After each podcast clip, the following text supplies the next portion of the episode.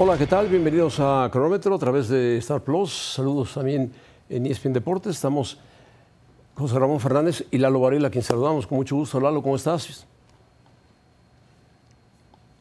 Muy bien, José Ra, muy contento. Ya tengo a mi jugador de la Liga MX favorito. No solamente porque es un muy buen elemento, sino porque es valiente y honesto en lo que dice. ¿Favorito para? Ya, ya, ya, ya veremos. No te me adelantes. Ya veremos. Paciencia. Me adelanto, te adivino, Dani Alves. Exacto. Él es mi jugador favorito. Bueno, muy bien. Bueno, hoy, hoy vamos a ver eh, este espacio de verdad o mentira aquí en cronómetro. Acuérdense que estamos ahora de media hora, tendremos que ser más rápidos, más concisos. Verdad o mentira, Lewandowski no ha hablado mucho, pero eh, lo que dijo es el partido contra México es clave en Qatar. Nosotros reconocemos que el partido contra México es clave. Ellos se preparan muy bien, será un rival difícil y un buen partido. Lewandowski, el polaco, el goleador de, del Barcelona y de la selección polaca y del Bayern Múnich, uno de los grandes jugadores, me parece que es verdad. Es clave el que gane ese partido. Ellos saben que Polonia, Argentina, por cierto, Shevchenko saludó a Lewandowski y le dio una especie de gafete con los colores de la bandera de Ucrania eh, como capitán. Como capitán, dado que Ucrania no asistirá al Mundial, fue eliminado y además pasa por problemas terribles en la guerra con los rusos. Pero bueno, eh, dos grandes jugadores en su época, Shevchenko, ucraniano, Lewandowski, polaco, figuras internacionales, se juntaron, se vieron y bueno, y Lewandowski habló, por supuesto, del Mundial, aprovecharon para preguntarle qué opinaba y dijo, es un partido complicado, es un partido clave, quien gane ese partido pues estará posiblemente en la siguiente fase, porque ganarle a Argentina con el equipo que trae Argentina, pues es muy complicado. Argentina ha montado un equipo para buscar ganar el título mundial sí o sí. Así de ese tamaño, Lalo. Sí, por supuesto que tiene razón José Ramón. Aquí sería una locura decir que, que, que no lo es. Argentina es el amplio favorito. En segundo lugar, debería de ser el ganador de este partido y además también es clave. ¿Por qué? Porque es el primer partido. Los dos están poniendo todo ahí. El que saque los tres puntos ya de un paso muy fuerte. Luego creo que se le complica Y- más y a si sacan- Polonia si sacan un porque punto- el siguiente partido es Argentina. ¿Y si sacan un punto los dos? Si sacan un punto los dos, creo que la presión es para Polonia. Explico, porque el siguiente compromiso es Argentina, ¿sí? Sí. Para México. Entonces, yo creo que ahí México ya se sabe que ese partido lo va a perder. Ojalá lo empatara y México ya va a saber qué tiene que hacer contra Arabia Saudita en el tercero. Creo Sí. que ese puede ser una ventaja para México el cerrar con Arabia. Sí, mi, mi opinión es que Pero, eh, quien, es que reciba, quien reciba menos goles de Argentina y quien le haga más goles a Arabia, empatando México y Polonia, puede calificar. Es la- eh. Ahí está, la, Eh. me imagino, el expertise de la situación. Bueno, Daniel Alves habló en conferencia de prensa y dijo cosas muy interesantes. Escúchenlo. Yo siempre dije que el, el- el nivel del fútbol mexicano es brutal. Lo que sí es cierto es que ellos creen poco, son un poco desorganizados eh, en, el macro, ¿no? Eh, la organización del campeonato es un poco ahí, ahí, pero el nivel de los jugadores, de los jugadores es, es muy alto. Que me gusta mucho la- la- la- los buenos peloteros que tiene México. Lo que sí es cierto es que no se lo cree mucho, se conforman. Son, eh, la gente es muy, muy conformista. La vida vivirla todos los días, o sea, o sea, pensando que uno puede ser mejor cada día, pensando que uno puede ser mejor en, en todos los momentos, un poquito más, un poquito más, un poquito más. Y eso es, al fin y al cabo es lo que te va diferenciando de la mayoría. Muy claro, las palabras de Dani, los futbolistas no creen en ellos, son conformistas. El fútbol mexicano es brutal, pero el torneo es muy desorganizado. Mi sensación, dice, es que los futbolistas mexicanos no se lo creen. La gente es muy conformista, dice Dani Alves. ¿Tiene razón Lalo o no tiene razón? Oh, 100%. O sea, y ¿sabes qué?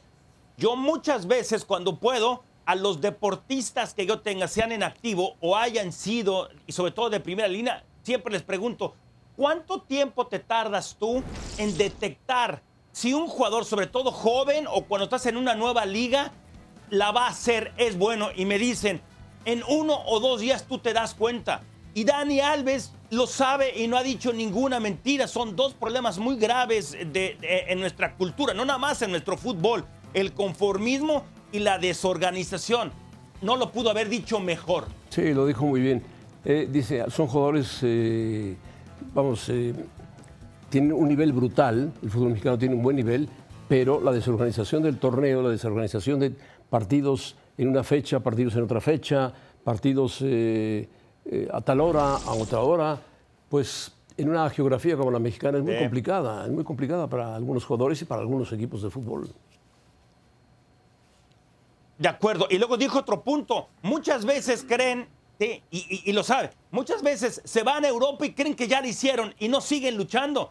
Y hay una frase de Hugo Sánchez que se la deben de aprender de memoria, sobre todo David, que no, no la cree, no la entiende, es a los profesionales sobre todo. Te pagan por enseñar, no por aprender. Esto no quiere decir que no vas a aprender todos los días, no.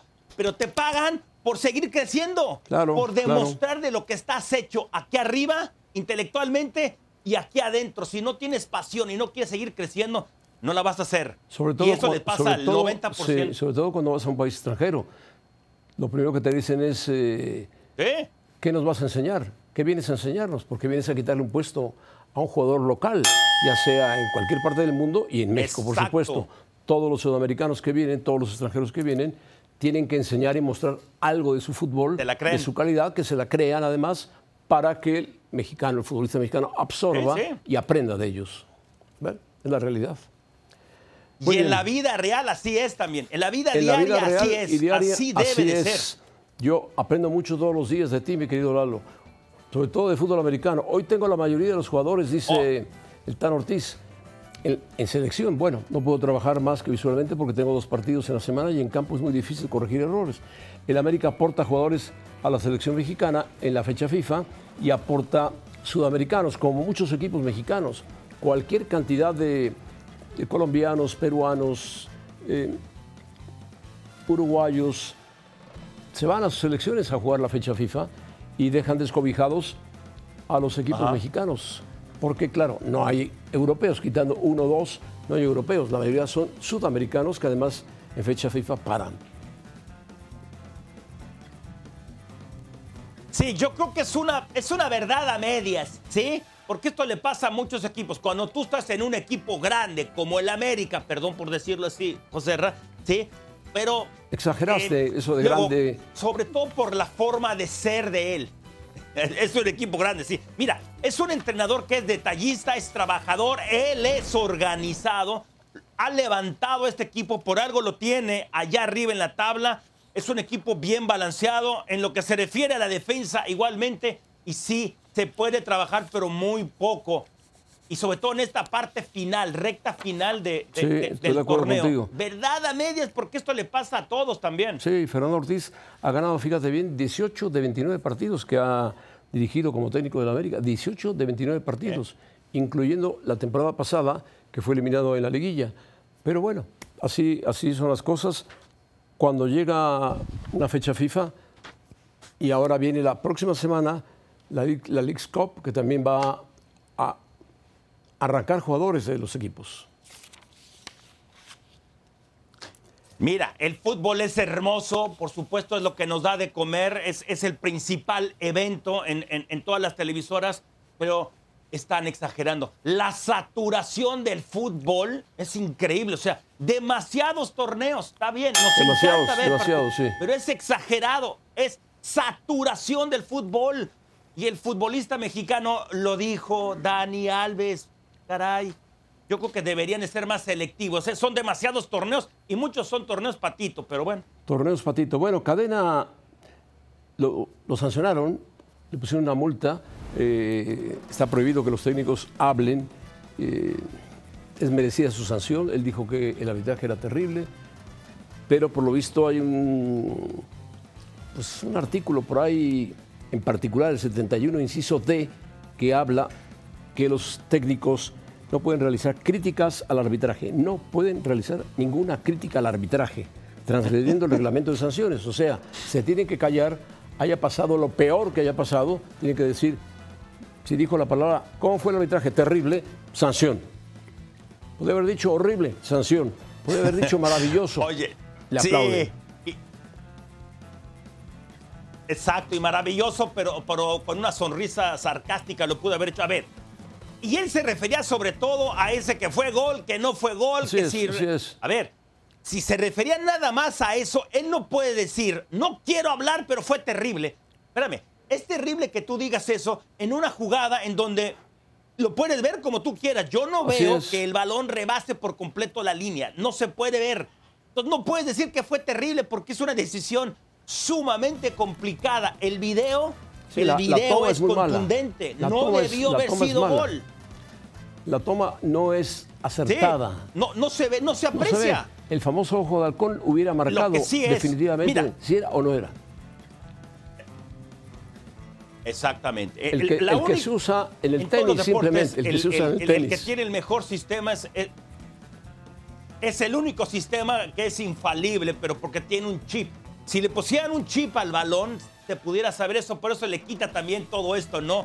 De los debates, de las controversias. Se equivocó. Yo creo que sí es un poco exagerado el, el que lo hayan suspendido por decir, pero fue terrible. Ah, hay, hay situaciones peores, Sí, pero sí, así a lo es la mejor Liga él aumenta, y él aumenta una palabra más, dice fue un momento terrible para nosotros. A lo mejor pasa, según lo tome la, la- la comisión de arbitraje, fue un momento terrible para nosotros el que la pelota no haya entrado, por decir algo, ¿no? Pero decir fue terrible, Sí, o- simplemente le vino el castigo y bueno, una buena multa. Y yo creo que Bueno, venimos con la NFL que tuvo también. eso habla también de la inseguridad del líder de los árbitros. Así pero- es. Saturación de partidos, ¿eh? El fin de semana, cualquier cantidad de partidos de la NFL, todos, todos. No, eso no es saturación, José. Ah, Ra- ¿cómo Nada no? más juegan 10. La nueva tarde en ESPN Deportes. Jorge Ramos y su banda, lunes a viernes, 4 a tiempo del este. Cronómetro con David Faitelson, Lalo Varela y un servidor. Lunes a viernes, 6 de la tarde, tiempo del este. Y ahora o nunca, lunes a viernes, 6.30 de la tarde, con los innombrables Mauricio y Hércules Gómez. Bueno, Lalo Varela, muy temprano para que los Bills arrollen como lo hicieron el día de ayer. Eh, mira, están jugando de una manera espectacular. Por más que en primer medio, en el primer partido de la temporada, no lo hicieron tan bien. Los últimos seis cuartos, sobre todo Josh Allen, ¿sí? Como dice en pantalla, si es el rival, si no tiene rival para ser el jugador más valioso, bueno, sí es muy temprano, pero creo que es el coreback que está jugando mejor. Por algo es el que más touchdowns ha lanzado, el que tiene el mejor rating total de coreback. Segundo en porcentaje de, de- de pases completos con 75. Eso es ridículamente bueno. Si estás arriba del 70, estás bien. Está en, 80 está- en 75, cuarto en yardas es que, y es Lalo, una doble. a- mira, te lo voy a poner así Es, para es- que me es entiendas un jugador más. muy Dime. fuerte, muy poderoso. súper fuerte, súper sencillo, súper trabajador, súper detallista y luego te puede ganar lanzando, te puede ganar corriendo. Es como un Rafa Nadal jugando fútbol americano. Oh, Todas las jugadas lo da al 100%. Así es, es como Nadal jugando fútbol americano. Yo así lo veo. sí, bueno, Nadal ha ganado 22 Grand Slam porque me decían, no, como Alcaraz. No, Nadal ha ganado 22 Grand Slam. Hay mucha diferencia. Y bueno, y Mahomes, Mahomes ha empezado también muy espectacular, ¿no? Ganando dos partidos seguidos. Que no está- no es tan grande, pero tiene a- mucha movilidad. Josh Allen. De acuerdo. Y es una. Los dos son muy móviles, pero el uno es con fortaleza y Mahomes es con, con una agilidad, con una gracia. Es como Joe Montana superado, o sea, como Joe Montana Oh. al cuadrado. Son palabras, Lanza- palabras mayores esas, Es ¿eh? increíble lo que hace. Porque yo Montana fue un mariscal, curiosamente, Es- elo- es muy así. elogiado, muy elogiado. Es así. Bueno, Mahomes sí, es muy ágil. A- así es, te digo, así es. Y Tom Brady arrancó bien. ¿Tuvo, tuvo algún problema por ahí Tom Brady? Como eh, un enojo. ¿Se enojó Tom Brady con algún jugador? ¿Le llamó la atención? Sí, es que hay mucho pique, es una gran rivalidad la que hay entre los Bucks y los Santos de Nueva Orleans. Habían perdido cuatro consecutivos en temporada regular, pero finalmente lograron romper eso. Le ganan a su némesis. Y hay quienes piensan que así, yo ya dije que Josh Allen es mi jugador eh, que, está jugando mejor, pero como equipos, yo creo que en la nacional no hay tanta rivalidad. Creo que por ahora Tampa Bay puede ser el equipo a vencer los Rams por ahí eh, están un poco más abajo. Filadelfia, no hay que olvidarlo. Y en la conferencia americana es bien difícil encontrar uno porque están los Bills, están los Chiefs. Los Chargers, por más que, que, ya perdieron, es un equipo que va a ir levantando. Por ahora pareciera que puede ser la repetición del Super Bowl de hace un par de años. Bueno, Box contra Chiefs.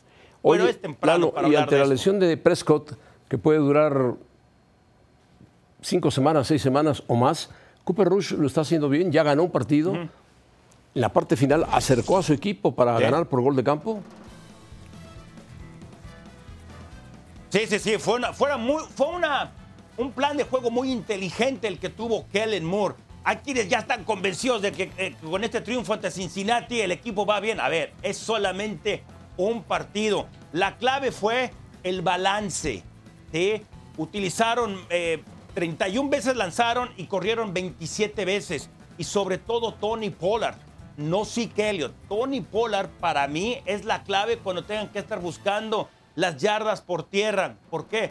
Porque está en plenitud, es un poco más joven que Zeke Elliott, es muy dinámico. Creo que Elliott ya está debilitado por los años y por la tremenda golpiza que se ha llevado a lo largo de las temporadas. E-, es, es una posición muy difícil. Pues ahí vimos en la banca a dar, a dar eh, de este, hacer así con el puño, como diciendo, bueno, bueno la anotación. Sí, mira, Cooper Rush lo hizo bastante bien. Es el primer coreback agente libre que gana sus primeros dos inicios desde que lo hizo Garrett, el que fuera su entrenador en jefe, eso en, en los noventas. Hizo bien el trabajo. Ahora, el lunes por la noche tiene un partido que deben de ganarlo ellos, ¿sí? Buen partido de lunes de la noche. ¿eh? que sí están invictos. Sí, sí. Atractivo. Pero ¿sabes qué? Los vaqueros creo que deben de ganar ese partido. Los gigantes, es engañoso ese 2-0. ¿sí? Creo que deberían estar uno y uno, pero Brian Double se la jugó en conversión de dos puntos y le funcionó en la primera semana. Dale oportunidad, Lalo, a los vaqueros. Dale oportunidad. 2-0, 2-0. Sin Prescott. Es bueno, es bueno. Bueno, se anunció el abierto de Acapulco cumple 30 años, 30 años del abierto de Acapulco, Lalo. Cuando veniste por primera vez a Acapulco, parecías un niño, ahora ya eres un señor, tenías pelo, tenías cabello, tipo, tipo Agassi, pero ahora ya no. Ha cambiado tanto Acapulco, ha cambiado tanto la Ciudad de México. Y bueno, para este evento traen a tres grandes tenistas jóvenes: Alcaraz, el número uno, Ruth, Casper Ruth, el número dos, y Sisipas, el número tres vendrá, la pregunta es si vendrá Nadal o no vendrá Nadal. Mira, ya con esos tres, por supuesto que es súper atractivo el torneo. Mira, es hasta finales de febrero, principios de marzo el torneo. Hay que darle tiempo. Va a haber una exhibición de, de Rafa, seguramente es en diciembre, el, el, que va a estar jugando en la Plaza de Toros. Ojalá venga Rafa. Luego, si es el mejor evento deportivo de México, mira, en 30 años que parece mucho, pero la verdad es poco tiempo, han logrado traer a tres de los mejores jugadores de la historia, a Nadal, a Djokovic y a Murray. No, no al mismo tiempo, pero haber traído a estos, trajeron a, a Guga Kierten, a Muster, ahora vendrá Alcaraz. Muchos me pueden decir que es la Fórmula 1. Puede ser, yo creo que está entre el abierto mexicano y la Fórmula 1 de decir el evento más grande deportivo de México? Quizá la Fórmula 1 porque, tiene, un mexicano triunfador. Pero si el tenis tuviera un, mexicano que ¿Eh? estuviera entre ¿Eh? los 20 primeros del ranking mundial, sería un acontecimiento. Pero no lo hay. ¿No? Mira, ya ojalá fuera entre los mejores 100, ya no pido tanto yo. Entre los mejores 100. Estamos soñando. Vamos con tu hora cero. Bueno, la hora cero. Adelante con tu hora cero. La hora cero. Eh, aprovechamos para tratar de minimizar, acabar, olvidar, enterrar los problemas de racismo que existen en el fútbol y en los, en los torneos importantes que se juegan. En Europa y en España concretamente pasa con Vinicius Junior, el jugador brasileño que es un espectáculo del Real Madrid, que juega muy bien al fútbol, que hace goles, que ha hecho una gran pareja con Benzema, que es eh, titular de la selección de Brasil. Bueno, pues en el partido frente al Atlético, el derby, hubo cánticos racistas muy duros contra Vinicius y durante el partido, cada vez que tomaba la pelota, había cánticos racistas, silbidos, un enojo constante contra él en una campaña premeditadamente hecha antes para atacar a este excelente futbolista que juega hoy para el Real Madrid y que juega para la selección de Brasil. Y a sus 21 22 años es un crack, muchacho. Me parece a mí que el Atlético de Madrid debe tener eh, conciencia entre ellos y castigar severamente a aquellos que fueron culpables de llamarle, como le llamaron, mono a Vinicius Junior. No se puede hacer eso en esta época. El racismo debe desaparecer total y absolutamente, Lalo. Es increíble que haya todavía, entre comillas, seres humanos que se atrevan a ser así en lugar de apreciar el buen fútbol. Y bueno, yo puedo entender, es tu rival. Grítale lo que quieras, abuchéalo, pero con decencia, con clase. Y si yo fuera directivo del Atlético de Madrid, yo tomaría cartas en el asunto. Eso seguro, es grave. Seguro. Ya lo han tomado y esperemos que lo tomen en serio y esos aficionados hayan sido detectados por las cámaras que están fuera del estadio y dentro del estadio para que no vuelvan a pisar un campo de fútbol del Atlético de Madrid por lo menos y de otros campos de la Liga Española. Bueno, ya nos vamos, Lalo. Se acabó rápido el programa. Es, imperdonable esto. Imperdonable, imperdonable. Se acabó. estamos, estamos ya en Star Plus. Estamos en Star Plus. Lo pidieron y aquí estamos. Aquí estamos, Lalo. Cuídate mucho, gracias. Ahora o nunca. Nos vemos jueves y viernes. Nos vemos.